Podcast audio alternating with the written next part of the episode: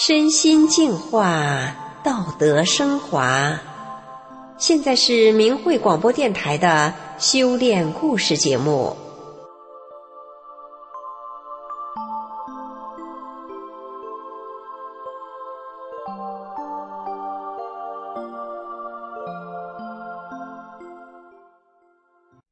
听众朋友，今天故事的主角从小多病，脾气又大。他父亲担心这孩子能不能养活，但是家里来的这九十多岁的老爷爷却说：“这女孩将来能上天呐！”这是怎样的一个故事呢？让我们一起来听一听。我一出生就患有先天性肺结核心脏病，每到晚上我整夜的咳嗽吐痰。无法躺下睡觉，只能整夜的坐着。我有时候憋气喘气也困难，大便也费劲儿，腹部总是发胀，吃药打针看医生对我来说是家常便饭。我一天到晚和命运抗争，真是太苦太遭罪了。我很想像其他孩子一样正常读书，可是根本读不了。不时的咳嗽吐痰，没有劲儿，自己读不了书，还影响了别人，读不了几天就退学了，反复如此，就这样，我好几年都在一年级打转，最后一年级也没读完。我虽然从小就是个病秧子，但性格刚烈，脾气大得很。我苦闷的时候就想，让我当神仙吧。那样我就不用遭罪了。记得我十岁左右的时候，家里来了一位会编炕席的老爷爷。老爷爷九十多岁，高大壮实，鹤发童颜。我爸爸看着我，对老爷爷说：“这孩子从小有病，也不能读书，像豆芽一样，也不知道能不能养活大了。”老爷爷对爸爸说。你这小闺女可不是一般的小闺女，她将来能上天啊！爸爸就想，哎，这个脾气大的能上天。十六岁那年夏天，妈妈给我和妹妹各做了一件夏衣。我和妹妹不知道为什么吵架了，我一气之下把妹妹的夏衣给撕破了。妈妈生气的用小棍打了我。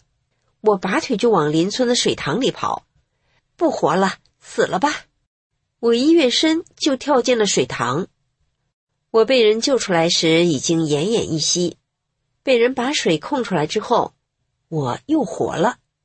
妈妈说：“如果凤死了，我也不活了。”我十九岁那年，因为家里穷的原因，妈妈喝农药死了。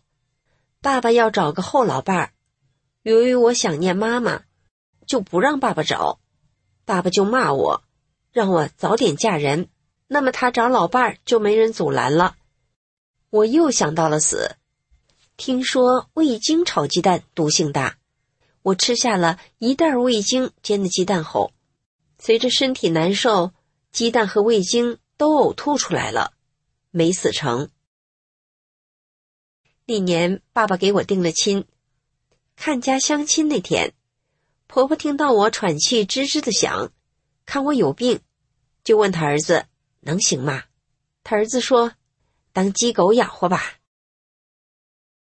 二十岁结婚后，婆婆真的把我当鸡狗养活，因为没有妈妈，家里穷，也没有什么陪嫁，婆婆就用劣质旧棉花给我们做了一套又薄又小的被褥。好吃的没有我的份儿，可干活婆婆总是指使我，让大姑姐歇着。我要洗衣服，婆婆也把肥皂藏起来，不给我用。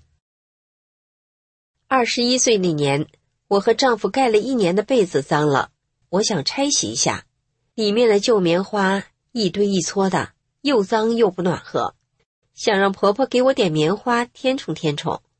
婆婆说没有棉花。可我明明看到厢房里放着三袋雪白的棉花，婆婆撒谎不给，那是给大姑姐出嫁准备的。我气得不行，又想到了死。我一次次的去村诊所买安眠药，等买到一百片的时候，我一次都吃了。等药发作的时候，我浑身难受。家人见状，急忙把我送到医院抢救。医生往我肚子里灌了几桶水后，我醒过来了，又没死成。后来丈夫被聘请去一所学校开车，从此我们离开了公婆。但是我旧病不去，还添了新病。我一天到晚昏头胀脑、头晕，眼睛也睁不开。左边的身体比右边的高，也不知道什么病，疼痛难忍，吃饭也难受，什么活儿也干不了。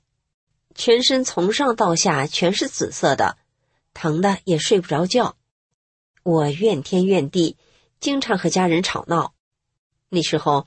丈夫挣一千多元钱，除了生活费，还要供两个孩子读书，哪有钱供我治病？看到自己活成这个样子，连家务活都不能干了，我就想，快死了吧，再也不想过苦日子了。一九九八年夏天，我三十九岁，我偷偷买了一瓶剧毒农药敌敌畏，妈妈就是喝这个农药死的，我也准备喝它。那天上午，就在我上炕准备换衣服、喝农药的时候，学校的刘老师在院子里喊我，我赶紧把农药和衣服放在被子里藏着。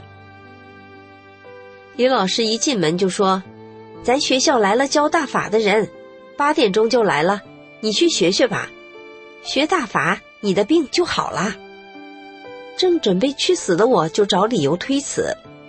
但耐不住刘老师的诚意，只好跟着他去了。来到学校后，看到一个法轮功学员拿着一本书说：“这是佛家上乘高德大法，是修炼的。”一听这话，我眼睛一瞪，立刻来了精神。我心想：“这是佛家功。”原来这位学员双手捧着的这本书是李洪志师傅的著作《转法轮》。他当时选了一讲读给我们听，当读到“打不还手，骂不还口”时，我一下子就明白了，这是教人修神仙的法。我再也不死了，我早就想当神仙，这下可好好修吧。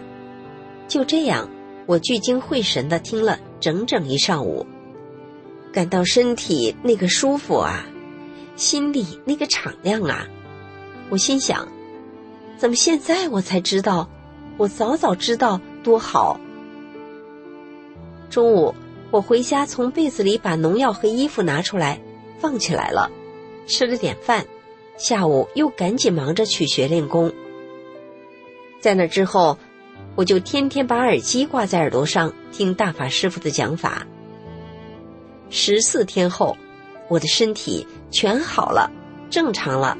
什么活儿也能干了，我把治病的药全扔了，我那个高兴啊！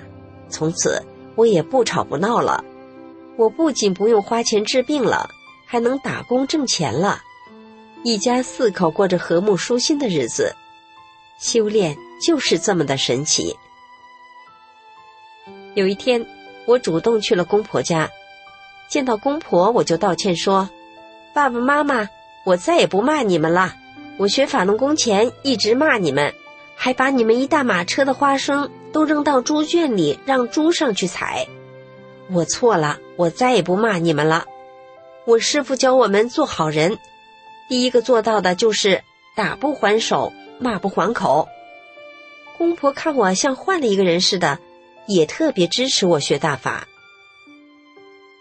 丈夫看到我身心的变化，也挺高兴的。